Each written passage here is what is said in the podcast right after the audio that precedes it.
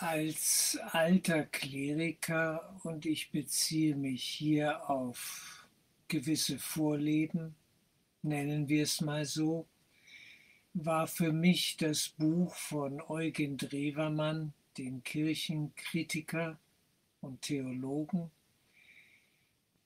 äh, Kleriker, Psychogramm eines Ideals, Anfang der 1990er Jahre eine Offenbarung, um die Altlasten zu klären, die mich selber belasteten. Der Katholizismus, den wir alle hier im christlichen Abendland mit uns herumtragen und der ein genaueres Hinschauen braucht in unserem Geist, in, mit all den Verwirrungen und mit all den schmerzvollen Punkten das Interview hier mit Eugen Drewermann vom 24.11.2020 hat mich doch sehr erschüttert und berührt. Es braucht eine gute Energie, um zu folgen. Man muss da sehr wach dranbleiben. Er ist natürlich auch ein Intellektueller, aber keinesfalls nur das. Ein fühlender Mensch, der tief schaut und tief empfindet und äh, ja, kritisch hinterfragt.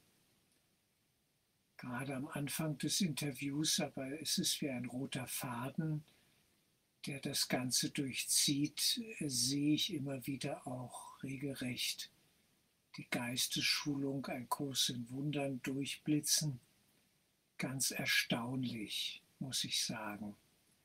Ich empfehle es, äh, ich empfehle einfach mal das Interview anzuhören und die Zeit zu investieren, auch eine gewisse ja, Hingabe und Geduld und ein Lauschen auf das, was hier so durchkommt. Ich muss sagen, mich hat es wirklich zum Teil auch erschüttert, weil ich Drewermann so nie erlebt habe.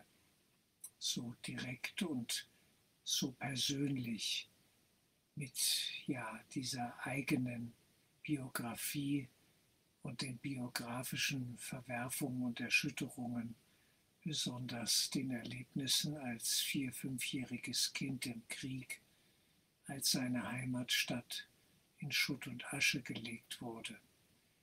Eugen Drewermann, ein großer Geist, der den Mut gehabt hat, immer wieder und noch hat, er ist ja noch unter uns, hinzuschauen und kritisch zu hinterfragen und das gegen alle gesellschaftlichen Normen und auch Ordnungen, die wir als gegeben so akzeptieren im Allgemeinen.